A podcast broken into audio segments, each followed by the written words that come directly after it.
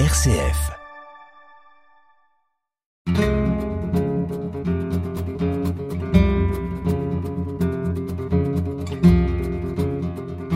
Hors champ, une émission présentée par Bénédicte Minguet. Chers auditeurs, chères auditrices, chères auditorices, bonjour. Pour la majorité d'entre nous, la vie quotidienne repose sur un chez-soi, un espace que l'on fréquente intimement, parfois comme un refuge. C'est là aussi dorénavant qu'il s'agit de penser le soin. Aujourd'hui et chaque jour davantage, le soin peut être réalisé au domicile des patients car le séjour à l'hôpital est de toujours de plus en plus court et les études nous démontrent l'importance d'articuler le bien-être aux soins. Cela aide à faire face à la maladie, aux soins douloureux. L'idée n'est pas nouvelle. Cependant, historiquement, la question s'est posée d'abord pour l'hôpital. Comment peut-on transformer l'hôpital pour qu'il devienne un lieu de soins? C'est en ces termes que des psychiatres déjà, dans les années 50, ont réfléchi en posant comme condition essentielle au fait de soigner les patients celui de soigner l'hôpital. Mais qu'entendait-on par l'expression soigner l'hôpital? Sans doute l'éloigner des représentations et architectures asilaires qui enferment et appauvrissent petit à petit l'humanité de chaque patient et de chaque soignant. De cet effort initié il y a plus de 70 ans déjà dans les célèbres hôpitaux de Saint-Alban et de la Borde en France, nous allons poursuivre la réflexion sur la possibilité de définir l'hôpital comme une maison. Est-ce possible? À quelles conditions? En quoi cela constitue-t-il une plus-value pour le patient? C'est avec notre invitée Géraldine Sauvage que nous allons nous concentrer sur ce prendre soin particulier, prendre soin de l'espace qui soigne. Géraldine, bonjour. Bonjour. Géraldine, vous êtes chercheuse en philosophie et c'est au travers de votre regard que nous allons questionner votre approche éthique du prendre soin. Vous êtes en cours de thèse à l'ULG et vous partagerez avec nous votre contribution à ce qui fait de l'espace un endroit quotidien qui se travaille, qui évolue et qui peut être un lieu de soins. Nous accueillons également Marie Fafchamp. Marie, bonjour. Bonjour. Vous êtes psychologue clinicienne investie dans l'humanisation des soins depuis longtemps déjà. Vous nous rejoignez aujourd'hui pour penser ensemble comment évoluer l'espace à l'hôpital, celui qui accueille notamment les enfants. Alors Géraldine, présentez-nous les contours de votre recherche pour que nous puissions comprendre l'importance d'interroger l'espace et notamment dans le parcours thérapeutique. Alors mon travail de recherche euh, se concentre sur le concept d'institution, d'institution psychiatrique en particulier. Euh, et aborder ce concept, je travaille avec une troupe de théâtre, L'Appétit des Indigestes, une troupe bruxelloise, euh, qui constitue au fond mon terrain de recherche qui est mon espèce de micro-laboratoire. Et la question que je pose, c'est comment une institution tient, tout simplement. Comment une institution tient sur le long cours. Euh, et pour répondre à cette question, je m'intéresse à des gestes du quotidien des gestes aussi simples que cuisiner, balayer, euh, mettre son, son manteau, porte-manteau, fumer une cigarette sur le trottoir, des gestes aussi simples au fond qui participent selon moi au quotidien euh, de l'institution justement et qui permettent à l'institution de tenir sur le long cours.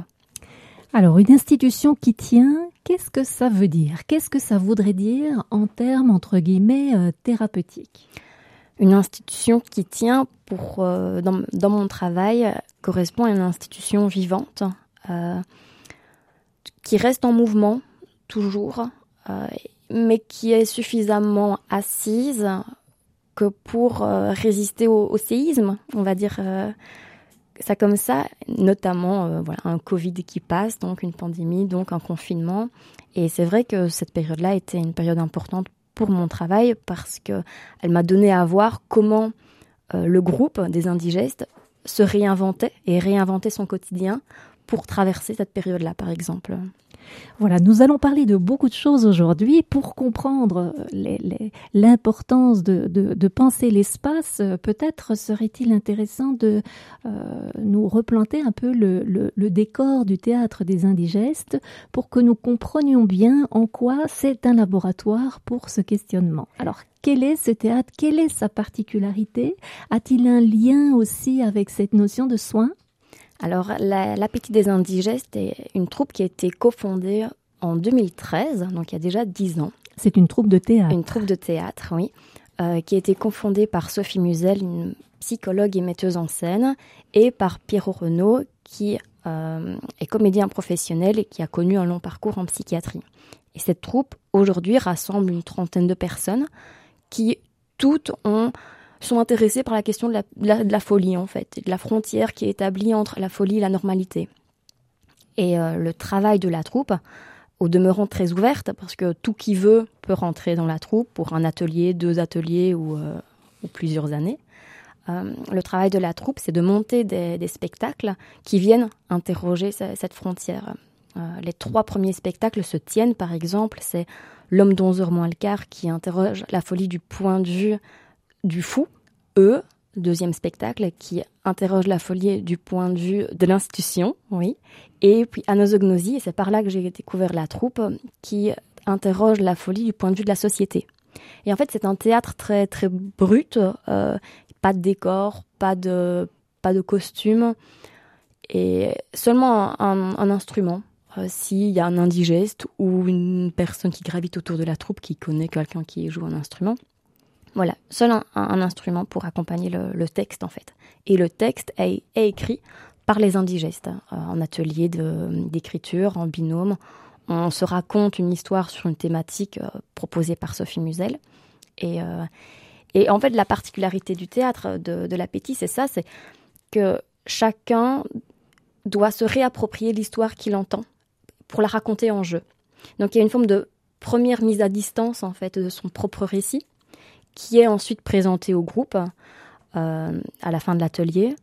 Et puis Sophie Musel, elle va euh, rassembler, enfin, accumuler tous les textes produits pour ensuite couper, garder des petits bouts et tirer un fil pour raconter une histoire, en fait. Une histoire de la folie. Exactement, ou d'un regard porté sur la folie. Euh, le dernier spectacle, par exemple, c'est elle qui parle du corps, de la folie, de la féminité et donc euh, qui raconte toutes les premières euh, grossesses, les premières violences, les premières relations amoureuses et sexuelles, les premiers avortements. Euh, et, en fait, il y a une espèce de discours collectif qui est porté par l'ensemble de la troupe sur scène avec ces micro-récits. Donc si nous comprenons bien, dans un premier temps, il s'agit de créer un espace qui est l'espace théâtral pour questionner la folie. Exact. Et je ne l'ai pas dit et il faut le préciser. Donc c'est une troupe qui se rassemble au Pianoctel, en référence à Boris Vian, euh, qui se situe rue Haute à Bruxelles, dans le quartier des Marolles. Euh, un lieu avec, euh, bah, voilà, c'est vraiment un petit bar culturel avec un bar dans le fond, une cuisine, les, les toilettes au sous-sol et le trottoir devant qui est d'une importance cruciale pour les échanges et et en fait, c'est un lieu qui ouvre un espace déjà, en fait, avant l'espace du pianoctel. Euh, C'est ça. Donc, ce qu'on entend par rapport à notre réflexion en général, hein, par rapport à, l'éthique des soins de santé, c'est deux choses. D'une part, que dans la société, il s'agit de créer un espace particulier. Ici, on est dans l'espace théâtral pour que soit réfléchie la folie. La seconde chose qu'on entend dans, votre discours, c'est que c'est un lieu ouvert, cet espace théâtral. Hein, de la même façon que la question de la normalité et de la folie, sans doute, fait partie d'un continuum. Hein. Il y a aussi cette ouverture, chacun qui peut contribuer à, parler, à, contribuer, dirons-nous, à, un discours ou une contribution collective euh, pour pouvoir euh, justement euh, aborder un récit sur, sur la folie. Tout à fait. Et j'ai un petit exemple. Sophie Musel m'avait expliqué au tout début de mon travail de terrain, donc ça fait maintenant trois ans et demi que je suis dans la troupe. Et peut-être à noter aussi que donc, je suis chercheuse à l'université, mais donc indigeste par ailleurs aussi. Indigeste, donc vous faites partie de la troupe de théâtre. Exactement, donc j'écris et je joue avec, euh, avec la troupe. Euh, mais donc Sophie Musel m'expliquait qu'un jour, un, monsieur était venu, avait participé à un atelier d'écriture, et puis il lui avait dit au revoir et lui avait dit euh, Je dois m'en aller, la terre a besoin de mes pas pour continuer à tourner. Et il n'est jamais revenu. Donc voilà, l'ouverture en fait de ce lieu où il y a un va-et-vient continu.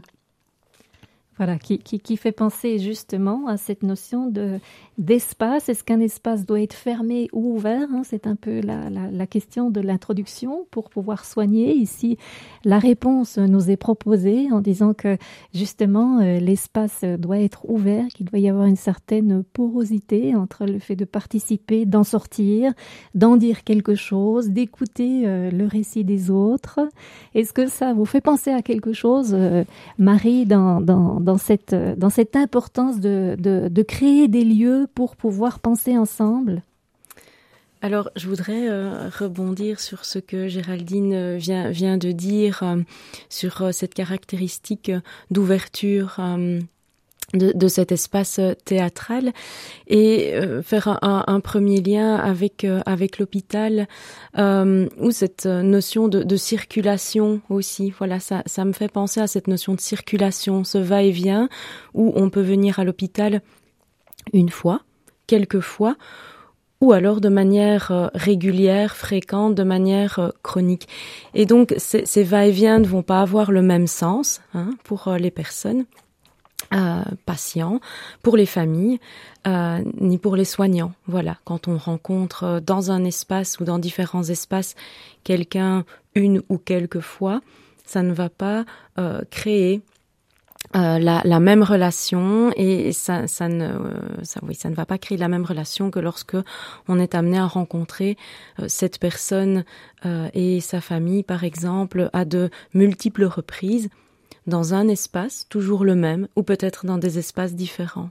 Oui, imaginons par exemple euh, un enfant atteint de, maladie chronique qui rentre euh, à l'hôpital et qui euh, il vient régulièrement, donc connaît l'espace et il déploie une relation de continuité avec l'équipe soignante, tandis que ses frères et sœurs peut-être y entrent mais de façon plus ponctuelle et ont une autre vision de cet espace de l'hôpital. Oui, tout à fait et euh, l'hôpital qui euh, s'est interrogé euh, sur ces accompagnements d'enfants chroniques, ces enfants qui viennent très régulièrement et qui, pour certains, s'est organisé aussi de sorte que les enfants soient accueillis dans les mêmes espaces. Alors peut-être dans des, des, cabinets de consultation différents en fonction de l'intervenant qui sont amenés euh, à rencontrer euh, lors, lors d'une visite. Est-ce que ce sera l'infirmière? Est-ce que ce sera plutôt la psychologue ou le médecin pédiatre référent? Mais dans un espace qui peut être délimité, reconnaissable, identifié et que l'enfant va pouvoir progressivement apprivoiser repérer et identifier dans la mesure où ça doit être un, espace où il va passer quelque temps, où il va devoir supporter d'ailleurs d'y passer euh, quelque temps. Et donc il doit être quelque part peut-être un peu à son image. Hein. il va peut-être faire en sorte que ce lieu soit habitable. Est-ce que ça, ça fait résonner quelque chose chez vous, euh, Géraldine, de penser qu'un lieu doit être, euh, pour être soignant, contenant, doit être peut-être habitable. Ah oui, ça me parle énormément. Donc de nouveau, je reviens sur à partir de mon propos retourne sur mon terrain de recherche et je disais que le pianoctel était organisé avec une pièce centrale avec un bar dans le fond et encore derrière une cuisine. Et pour euh, pour moi, la cuisine incarne ou en tout cas cristallise beaucoup d'enjeux dans la vie quotidienne et dans le caractère habitable ou non d'un espace. Et c'est vrai qu'en en écoutant Marie, euh, je, je me disais, certes, à l'hôpital, il faut ces espaces qui permettent, ou en tout cas euh, invitent l'enfant à, avec lesquels l'enfant doit se familiariser et peut se familiariser au fond. C'est une manière de leur d'être assuré, euh, de pouvoir habiter d'une certaine façon l'hôpital, que ce soit momentanément ou de manière un peu plus prolongée. Et, euh, et en fait, je pense tout de suite à la cuisine du pianoctel, où je me dis, cette cuisine, une fois qu'on... Une indigeste me disait il y a deux semaines, une fois qu'on passe par la cuisine, on, on est à la maison, en fait. Et euh, je me dis qu'à l'hôpital, il y a une espèce de barrière. Les cuisines à l'hôpital ne sont absolument pas accessibles aux patients et aux patientes, euh, encore moins quand ils sont petits. Et, euh, et il me semble qu'il y a des pièces comme ça dans, nos maisons qui, dans des institutions plus larges, plus ou, autres que notre maison, euh, permettent justement le caractère habitable, euh, permettent d'être habité en fait.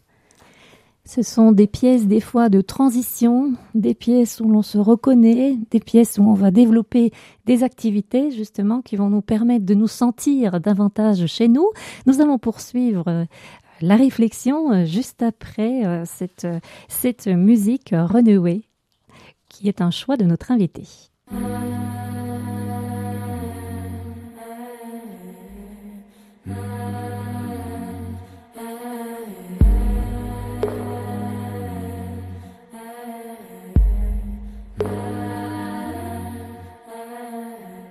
I was listening to the ocean. I saw a face in the sand. But when I picked it up, then it vanished away from my hands. Darn. I had a dream I was seven, climbing my way in a tree. I saw a piece of heaven waiting impatient And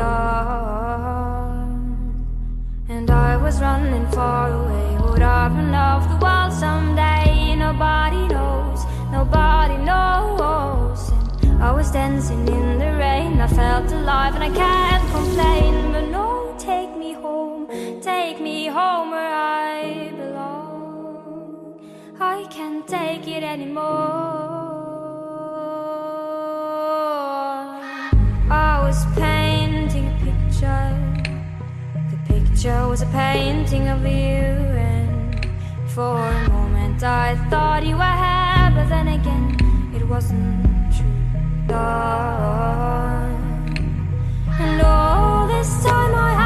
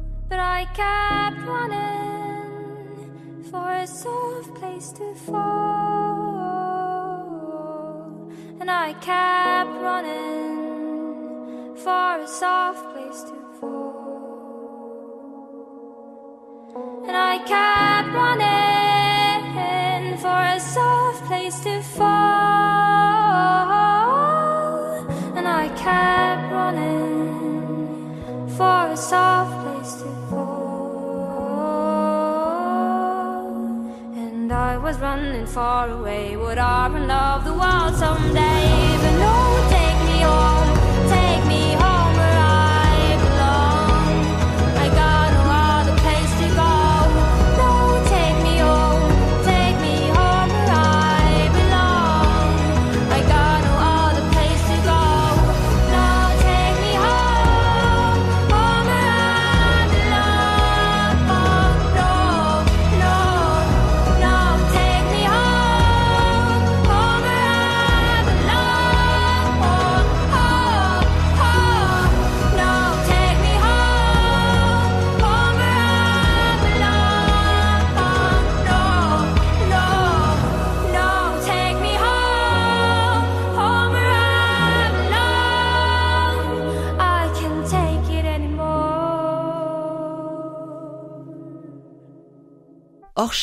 Sur RCF Liège avec Bénédicte Minguet. Nous sommes en compagnie de Géraldine Sauvage et Marie Fafchamp. Géraldine Sauvage, chercheuse en philosophie, et Marie Fafchamp, euh, psychologue clinicienne, et nous réfléchissons sur euh, le fait de savoir comment une institution soignante pense ces espaces.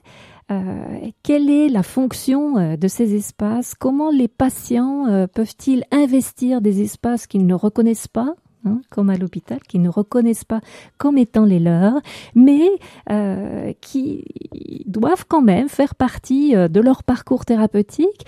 Et pour réfléchir euh, à cette notion, donc nous allons revenir vers l'expérience de terrain que Géraldine Sauvage expérimente dans une troupe de théâtre où là on met en scène la folie, hein, quel espace a été réfléchi pour euh, accueillir ou pour réfléchir euh, sur euh, sur euh, la folie et parallèlement avec Marie alors cela fait écho sur la façon dont l'hôpital réfléchit ces espaces aussi pour qu'ils deviennent des espaces habitables, des espaces qui peuvent soigner. Nous avons donc abordé cette, cette notion d'habitable. Qu'est-ce que ça veut dire, Géraldine, un espace habitable? Est-ce que par définition, euh, par exemple, euh, peut-on considérer que une maison est nécessairement euh, habitable? Pour un philosophe comme Emmanuel Ecoccia, qui a publié dernièrement Philosophie de la maison, une maison est inhabitable. C'est une idée un peu qui peut surprendre, mais au, fond, il soutient l'inhabitabilité d'une maison pour insister sur le fait que les, avoir des murs et un toit ne suffit pas, au fond. Donc vous nous dites que ça ne va pas de soi d'avoir une maison, Absolument pas. euh, de se sentir chez soi dans une maison. Oui, Voilà. exactement. Euh, pour Emmanuel Ecoccia, pour euh, rendre une maison habitable, il faut avoir des plantes, des, des choses. En fait, il dit que nous habitons moins notre maison que les choses qu'il y a dedans. Et euh, son livre commence en fait avec un, chapitre qui s'intitule euh, Déménager. Et donc il interroge l'habitabilité ou le caractère habitable d'une maison en prenant tout de suite en charge le moment où on, sort, où on, quitte la maison. Et euh, avec un autre auteur, Thibaut Salnave, qui a publié Changement d'adresse, il se retrouve sur pas mal d'idées, et notamment cette idée que au moment de déménager, c'est un peu le moment où on doit, en fait, où on doit contempler l'ensemble des choses dont on a besoin pour dire je. Et je crois que cette question n'est pas du tout étrangère à la question de l'hospitalisation, justement. Euh, le moment où on doit faire une valise pour aller à l'hôpital, c'est le moment où on décide de toutes ces petites choses, de tous ces objets, de ces vêtements aussi, dont on a besoin, auxquels on tient finalement, pour partir, pour un temps plus ou moins long de nouveau. Euh, donc non, une maison n'est pas habitable en soi, comme euh, une chambre d'hôpital ne l'est pas, à mon sens. Géraldine, vous nous dites euh, une maison habitable donc dépend de l'investissement que l'on a finalement euh, dans, dans chaque objet. C'est vrai que dans le langage courant, on dit toujours on investit une maison. Mhm. hein, euh, en fonction des liens affectifs que nous avons aux objets qui ont construit euh, notre histoire, qui finalement parlent de notre identité. C'est peut-être un peu ça quand vous dites euh, on parle en jeu, c'est-à-dire chaque euh, objet nous raconte quelque chose de notre histoire. C'est exactement ça. Emmanuel Ecoccia, au fond, défend l'idée que notre subjectivité est soutenue par les choses et par les objets que nous avons autour de nous. C'est ça, donc euh, notre histoire, notre identité, euh, ce que nous pensons de nous euh, est un rappel permanent finalement dans, dans les objets qui nous entourent. Alors vous parliez justement de la valise, la valise que l'on que l'on compose pour partir à l'hôpital. Donc d'une certaine façon, un peu de nous qui part dans cette valise, quelque chose qui parle de notre de notre vie et que nous allons emmener dans une euh, chambre euh, d'hôpital. Alors là, on est sur la question des objets qui parlent de nous. Peut-être, euh, Marie, vous aviez commencé à, évoquer aussi, en plus des objets, ces espaces qui peuvent parler de nous à l'hôpital. Quels sont-ils? Mais je, pense notamment à, un espace, et cela fait un petit peu référence à ce que Géraldine évoquait tout à l'heure. Euh, je, je pense à un espace de, de vie un peu particulier à l'hôpital qui est euh, l'espace cuisine et salle à manger de la maison des familles. Donc, euh, à l'hôpital, dans différents hôpitaux, il existe des espaces euh, à l'extérieur de l'hôpital ou dans l'hôpital, euh, des espaces qui accueillent les familles des patients hospitalisés, que ce soit des patients pédiatriques euh, ou adultes d'ailleurs. Et donc, euh, lorsque euh, nous avons, euh, par exemple, dans, dans l'hôpital dans lequel je travaille, euh, emménagé dans, dans la nouvelle structure il y a maintenant euh, trois ans, eh bien, nous avons découvert cet espace euh, cuisine, salle à manger de cette maison des, des familles. qui était, ben voilà, des murs, une cuisine, une table, des chaises. Et il, y a vraiment toute une toute une réflexion euh, et puis tout un vécu euh, de, de choses qui se sont passées, me semble-t-il, pour rendre cet espace eh bien euh, habitable au sens Philosophique, on vient philosophique de du parler. terme, Voilà. et qui fait référence euh, au, au discours et aux propos de, de, de Géraldine.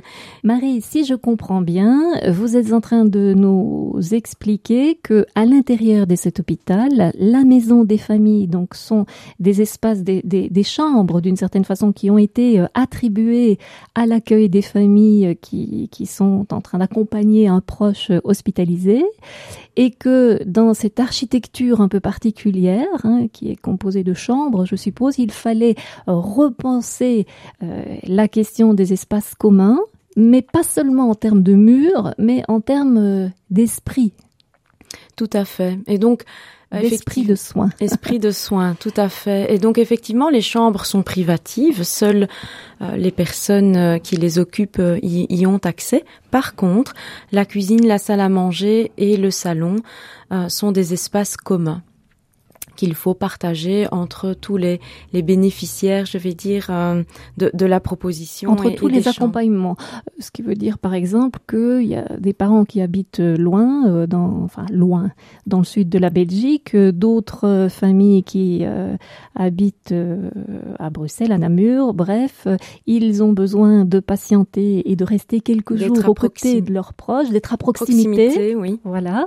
Et donc, euh, ils vont pouvoir euh, être accueillis à l'intérieur même de l'hôpital, dans cette maison des familles, où ils vont partager une partie du temps en commun, C'est ça, oui. Voilà, dans partager. l'espace cuisine et euh, salon. partager des temps. Euh, alors ça, ça peut être des, des, des, des temps où ils vont être seuls dans cet espace en fonction du moment où ils vont vouloir euh, aller prendre une tasse de café ou prendre leur repas. Euh, mais à d'autres moments, ce sera avec d'autres accompagnants, d'autres parents d'enfants ou d'autres accompagnants ou euh, de la fratrie aussi, euh, des frères et sœurs euh, d'enfants hospitalisés qui viennent aussi rendre visite et passent par, par cet espace pour aussi un petit peu se poser, se déposer avec leurs parents. Et qu'est-ce qui a rendu cet espace habitable alors? Alors, cet espace, au fond, je vais dire que les murs ne sont pas tellement différents des autres murs et couloirs de l'hôpital, a priori, au, au départ. Les chambres ont bénéficié de quelques aménagements euh, pour, euh, je vais dire, un petit peu les différencier d'une chambre d'hôpital classique. Les lits sont différents, on n'a pas besoin de lits médicalisés. Euh, les, les, les lampes sont un petit peu différentes euh, également, mais la structure, euh, je vais dire, de fond reste quand même la même que euh, dans tout l'hôpital. Mais on lui donne un air un peu de comme chez soi. Mais alors exactement, la volonté a été de donner un air de comme chez soi, notamment euh, par l'aménagement du salon, euh, avec une réflexion autour euh, du, du, mobilier. Qu'est-ce qu'un mobilier qui va être confortable et donner, au moment où on va avoir quelques minutes, donner cette impression, cette sensation d'être comme chez soi. Et puis je voudrais souligner aussi le travail des bénévoles. Et donc une équipe de, bénévoles, de, volontaires euh, est présente euh, lors de permanences dans ces espaces collectifs. Euh, et euh, ces, bénévoles, de par leur, leurs actions, leur présence, de par la, façon dont ils vont euh, aussi se positionner euh, dans l'espace Est-ce qu'ils vont être plus visibles, plus discrets, etc. Est-ce qu'ils vont proposer la discussion, proposer une tasse de café, proposer des activités? Eh bien, euh, ces bénévoles vont vraiment, pour moi, au sens où nous l'avons évoqué tout à l'heure, rendre habitables ces espaces pour les familles des patients.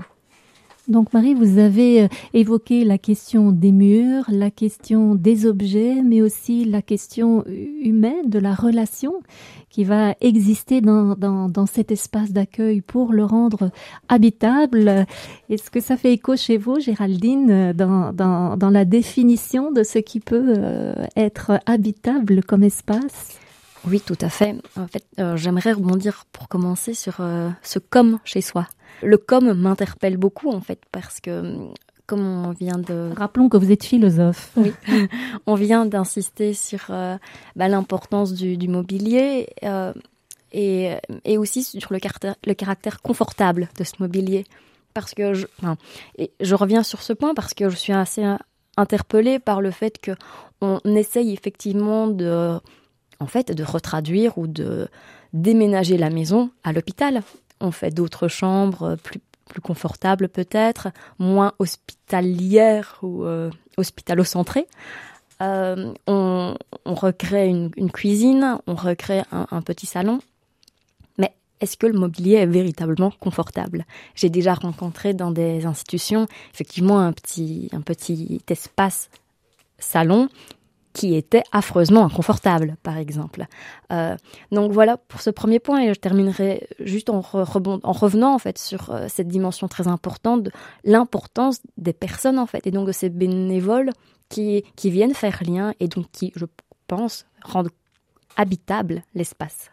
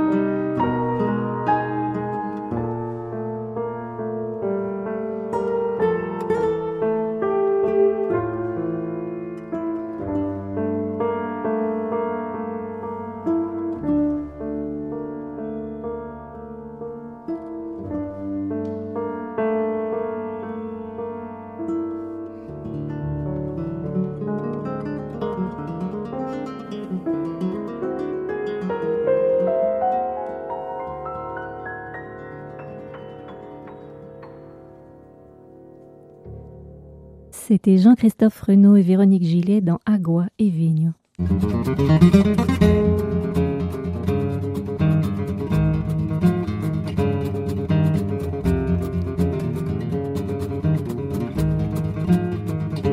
Hors champ sur RCF Liège. Nous sommes en compagnie de Géraldine Sauvage et Marie Favchamp, Géraldine philosophe et Marie euh, psychologue clinicienne et nous réfléchissons ensemble sur la question d'habitabilité. Donc, qu'est-ce qui fait qu'un espace est habitable et notamment un espace de soins?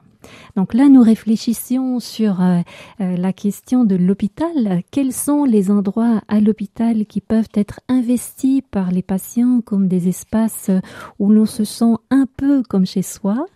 Euh, quelle fonction cela a-t-il? Est-ce que ça aide le patient justement euh, à, à, traverser le patient et les accompagnants à traverser cette, cette période hospitalière? Alors euh, cette notion d'habitabilité, eh bien, ça se concrétise, nous l'avons dit, nous l'avons souligné euh, par des objets que l'on investit, par une valise que l'on compose, mais aussi par euh, euh, des personnes qui rendent ces espaces habitables. Nous avons évoqué notamment la maison des familles dans un hôpital. Alors c'est euh, c'est aussi euh, important euh, et notamment dans le cours de, de toutes ces émissions là où nous réfléchissions aussi sur la participation des patients de, de, de, se poser la question de savoir si notamment un espace comme la maison des familles mais ça peut être aussi un autre espace d'accueil est pensé avec le patient. Euh, oui, nous insistions sur, euh, sur des espaces comme le salon, la cuisine on insistait sur la présence de, bénévoles qui venaient, en fait, euh, c'est là-dessus qu'on terminait, euh, qui venaient rendre habitable l'espace.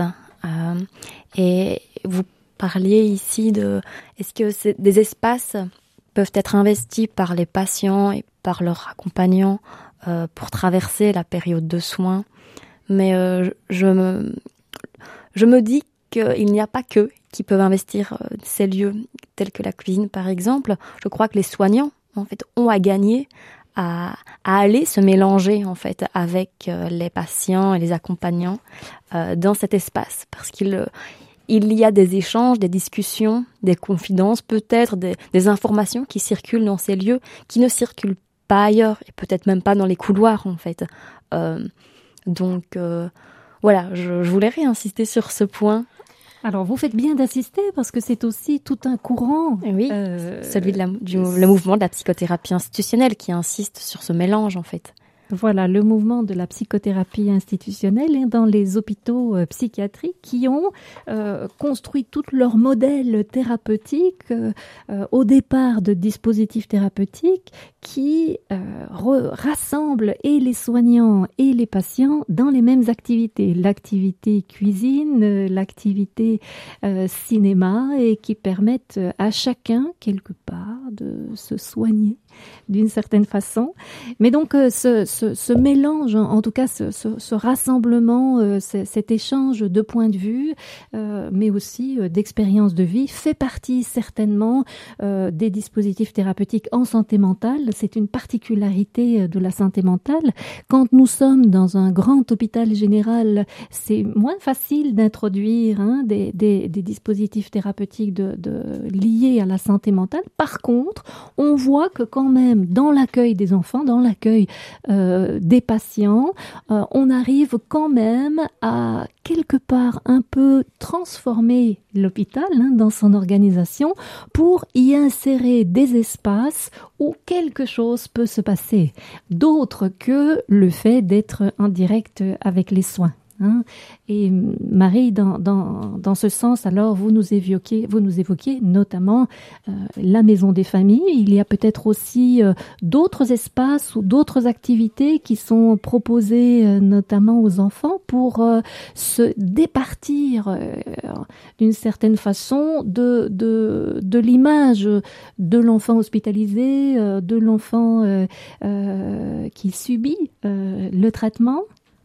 Oui, tout à fait. Alors, on, parlait de la maison euh, des, familles. Après, voilà, les, parents, peut-être, je vais prendre cet exemple-là, qui qui séjournent, euh, peuvent aussi euh, participer à leur manière aussi à euh, la, la, vie de cet espace, simplement en, faisant leur petite vaisselle, ou s'ils préparent, ou s'ils amènent un peu de nourriture en la partageant peut-être, ou, en la laissant à disposition des, des autres occupants des, autres parents. Ils peuvent faire des propositions aussi en discutant avec les bénévoles. D'où vraiment l'importance de leur présence et de pouvoir dire, ben, vous savez, ça c'est quelque chose qui, nous manque un peu quand on quand on est ici. Euh, bah, par exemple, de, pouvoir, euh, euh, de, ne pas devoir traverser tout l'hôpital pour aller chercher un café. Ce, ce serait bien d'avoir du café à disposition. Et là, les bénévoles ont réfléchi, se dire, ben voilà, au début de chaque permanence, nous irons chercher un thermo de café, euh, de, sorte que les parents, ben voilà, aient à disposition euh, du, café chaud sans devoir euh, un peu courir à travers à travers l'hôpital. Ce qui est intéressant dans ce que vous nous dites, Marie, c'est que lorsque on analyse les petits détails, parce que ça pourrait être un détail finalement de se dire Hein, comment est-ce qu'un hôpital euh, travaille son, son, accueil ou le fait que ces espaces soient habitables et qu'on parle de la mise à disposition du café, il y a derrière cela une réelle philosophie de pouvoir euh, impliquer dans le fond euh, les, les, les parents, de leur donner un rôle actif dans une forme de modification de, de, de l'espace euh, euh, ou du fonctionnement euh, de, de, de l'hôpital, en tout cas en termes d'accueil. Tout à fait. J'ai un autre exemple d'une maman qui, qui séjournait à la maison des, des familles, qui adorait cuisiner et qui expliquait que c'était vraiment important pour elle de continuer à, cuisiner. Malheureusement, la maison des familles étant intégrée à l'hôpital, elle doit respecter des règles d'hygiène, des règles par rapport aux normes incendie, etc., plus contraignantes que si elle était en dehors de, de, de l'hôpital et donc avec un petit peu cette euh, idée que l'on ne pouvait pas euh, cuisiner euh, vraiment, mais plutôt réchauffer. Et ça, ça mettait cette maman en difficulté parce qu'elle était un petit peu rabotée entre guillemets dans son envie de de préparer des petites choses pour elle, ses enfants et pour les autres. Et donc de nouveau, en, l'exprimant, en en discutant avec euh, avec les bénévoles, eh bien une, une volontaire a eu l'idée de se renseigner sur des recettes de cuisine euh, qui pouvaient se faire au micro-ondes. et qui ne nécessitait pas de plaque de cuisson ou de four. Et donc, euh, avec cette maman et toute l'équipe des, volontaires, eh bien, on créé un petit livret de recettes euh, spécial micro-ondes qui pouvait euh, voilà se, se, réaliser tout en respectant alors les, les règles. Euh, et ça a permis à cette maman, quelque part, de, de pouvoir re, re, reproduire des, des gestes euh, un peu comme chez soi. Je trouve ça génial, en fait, cette expérience, parce que... Géraldine en... Sauvage. Oui, en plus de, de gravité autour de la pièce qu'est qu la cuisine, en fait, c'est un, un, récit qui montre l'importance des gestes du quotidien qui doivent, ou en tout cas qui veulent être... Euh, qui, veulent tenir en fait euh, ce besoin de cuisiner et en fait de pas seulement réchauffer mais de transformer, de couper, de cuire, de mélanger. L'importance de ces gestes au fond pour garder une espèce de continuité euh, entre le chez entre le chez elle, entre la maison et cet hôpital qui est comme chez elle et, et en fait qui lui refuse d'une certaine manière et qui lui met des limites. Et cette réinvention, cette reprise collective de, cette, euh, de cet obstacle, de cet empêchement de, de poser certains gestes du quotidien, je trouve ça fabuleux en fait parce que ça a été pris en charge et quelque chose a été euh, bah, créé en fait entendu. et entendu oui. Et je pense que c'est pas le cas de, dans tous les endroits. C'est vrai que cette écoute et à mon avis par l'entremise des bénévoles est fondamentale dans, cette expérience. C'est important ce que vous dites euh, parce que il y a besoin justement de ces moments d'écoute pour pouvoir euh, créer des ajustements. Où d'une part l'hôpital fait un pas. Oui, on peut quand même cuisiner malgré euh, les contraintes. Et ou une forme de créativité alors collective avec les bénévoles et les parents peuvent peuvent se créer pour trouver le temps le temps d'un repas, quelque chose qui fait comme chez soi, mais qui permet de fait euh, de, de reconstruire une continuité entre la maison et l'hôpital. Alors c'est une continuité, on va dire qu'elle est euh, positive, parce qu'on pourrait penser l'inverse, qu'il y a une continuité quelquefois euh, euh, plus davantage basée sur euh, euh, la lourdeur euh, psychologique que l'on vit face aux soins et que l'on ramène à l'hôpital. Ici, on sent que ça va dans le sens inverse, c'est-à-dire c'est quelque chose d'une ressource personnelle des parents qui peut être injectée d'une certaine façon dans le fonctionnement de l'hôpital au bénéfice des patients, au bénéfice du patient si, si c'est le proche, mais aussi des personnes présentes euh, à ce moment-là. Je voudrais revenir sur ce, cette tasse de café qui n'a l'air de rien, mais qui est en fait fondamentale, parce qu'il me semble que le caractère habitable d'un lieu ne peut pas, ou en tout cas est intrinsèquement lié à la question du quotidien. Est habitable ce qui est quotidien d'une certaine façon, ou ce qui peut être quotidianisé, pour reprendre un terme d'un philosophe, Bruce Begou, qui a publié euh, La découverte du quotidien. Et tout son propos à lui, c'est de dire que le quotidien n'a rien à voir avec la routine, ce, ce que l'on connaît d'un jour à l'autre, euh, le réveil à 7 heures, le boulot de 8 à 17. Non, le quotidien, pour lui, c'est un processus où on, qui consiste à toujours rendre familier ce qui est étranger a priori, non, à première vue. Et, l'hôpital est quelque chose d'étranger, en fait, a priori pour beaucoup de monde. Et, euh, et cette cuisine et cet espace des familles est au fond une tentative une occasion pour des parents, pour des familles avec des fratries, effectivement, de rendre plus familier, donc de familiariser l'hôpital et d'en faire euh, quelque chose de une par partie prenante de leur quotidien au fond. Et je crois que le thermo de café et mieux encore la machine à café euh, a toute sa place dans, dans ce processus au fond. Un détail qui parle, Marie? Oui, tout à fait, cette idée de euh, quotidianiser voilà. Euh, les passages et euh, les, les séjours euh, les séjours à l'hôpital. Euh, vous, vous parliez bénédicte de, de ces lieux. Euh, me venait aussi euh, en tête un, un, un autre espace qui s'est créé à l'hôpital euh, qui s'appelle la clinique en jeu et qui est un espace qui est euh, dédié euh, à l'information et à la préparation des enfants, des adolescents et euh, de, leurs parents par rapport à tout ce qui peut se vivre comme passage à l'hôpital, que ce soit un soin, une intervention euh, chirurgicale. Et comment cet espace euh, bah, est habitable euh, pour des enfants d'âges différents qui viennent pour des raisons différentes, voilà, avec peut-être des pathologies différentes, des états cognitifs euh, di différents. Et euh, mais cette réflexion, elle a eu lieu pendant euh, euh, plusieurs années avant de, de, de, de, concrétiser sous la forme de, cet espace de la clinique en jeu. Euh, pour comment rendre aussi habitables les expériences, les différentes expériences de l'enfant à l'hôpital. Et donc, pour des enfants tout petits, des enfants d'âge moyen ou, ou, des adolescents, avec euh, du matériel, avec des propositions qui vont être à chaque fois adaptées euh, à leur âge. Et donc un enfant de 4 ans qui va rentrer va tout de suite percevoir au travers des, des objets, au travers euh, du, du, mobilier, euh, des choses qui sont adaptées à, à lui, à son âge, à sa taille.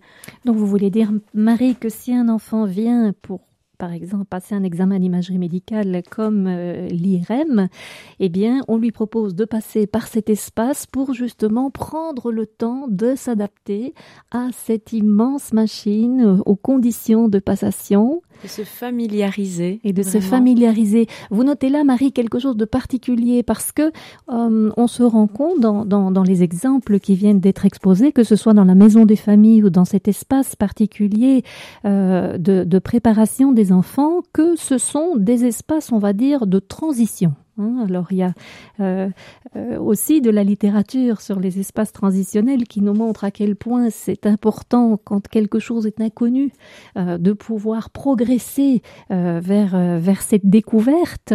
Et, d'une certaine façon on peut noter que l'hôpital crée aussi des espaces qui nous permettent progressivement de s'adapter à la réalité des soins qui peut être quelquefois extrêmement invasive qui peut être douloureuse, qui est toujours nécessaire, mais qui peut faire peur, évidemment. Tout à fait. Et donc, c'est vraiment extraordinaire quand l'hôpital peut proposer des, espaces aussi différents que euh, un espace commun, cuisine d'une maison des familles ou un espace comme la clinique en jeu, qui sont effectivement, comme vous le dites, Bénédicte, des espaces de transition, mais également de transformation.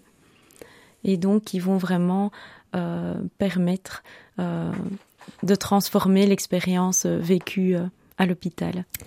Alors voilà que cette notion d'habitabilité, comme nous l'avons euh, déployée avec Géraldine Sauvage et Marie Fafchamp, s'appuie, on a parlé des objets, des objets qui racontent euh, notre histoire et qui que l'on peut emmener euh, avec nous à l'hôpital par exemple. On a parlé des personnes qui étaient présentes. On a parlé euh, de la nécessité de retrouver euh, des gestes du quotidien qui font que euh, on, s'y retrouve dans cet espace. Mais euh, on a encore été plus loin finalement en, en, en nommant l'importance de cette dimension relationnelle qui permet Hein, au travers des bénévoles notamment, mais d'autres hein, aussi en, en termes d'accompagnement qui permet euh, de petit à petit euh, euh, s'habituer, se familiariser à l'espace euh, étrange que représente euh, l'hôpital.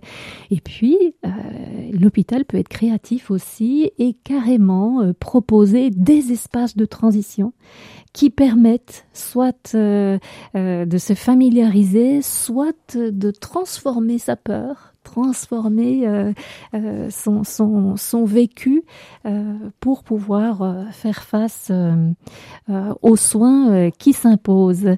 Géraldine, vous, en tant que philosophe, vous nous avez ouvert aujourd'hui à cette notion d'habitabilité et peut-être est-ce important de partager avec nos, nos auditeurs, nos auditrices, le fait que au mois de septembre prochain, cette euh, réflexion va trouver à s'étayer, à se développer davantage autour d'un colloque qui aura lieu donc le 29 et le 30 septembre prochain à l'Université de Liège.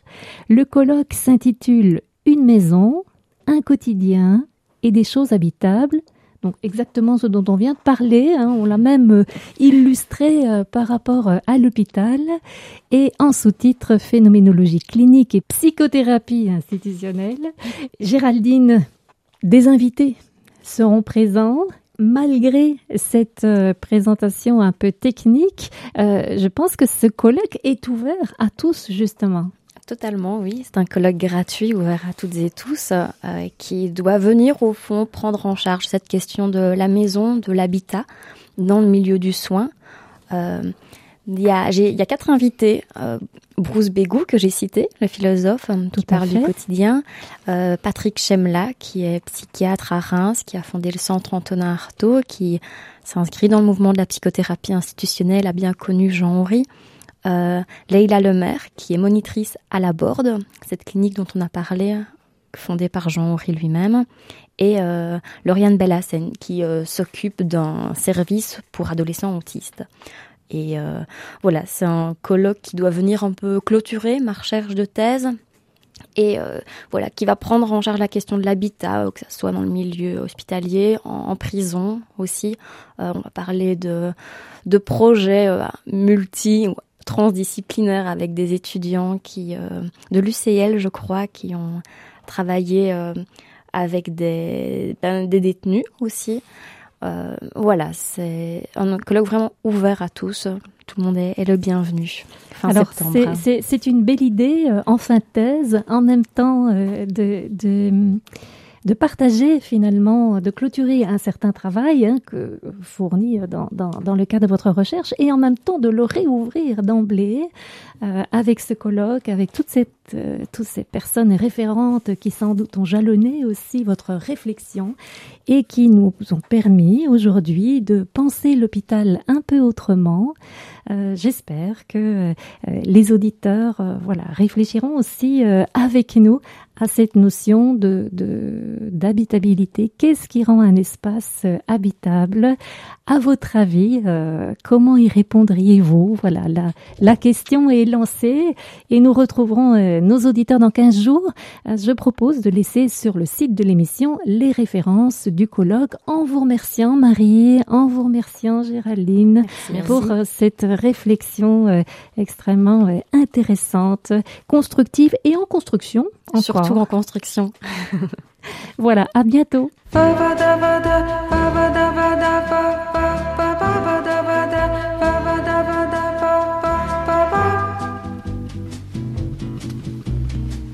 Fly me to the moon and let me play among the stars. Let me see what spring is like on Jupiter and Mars. In other words, hold my hand. In other words, darling,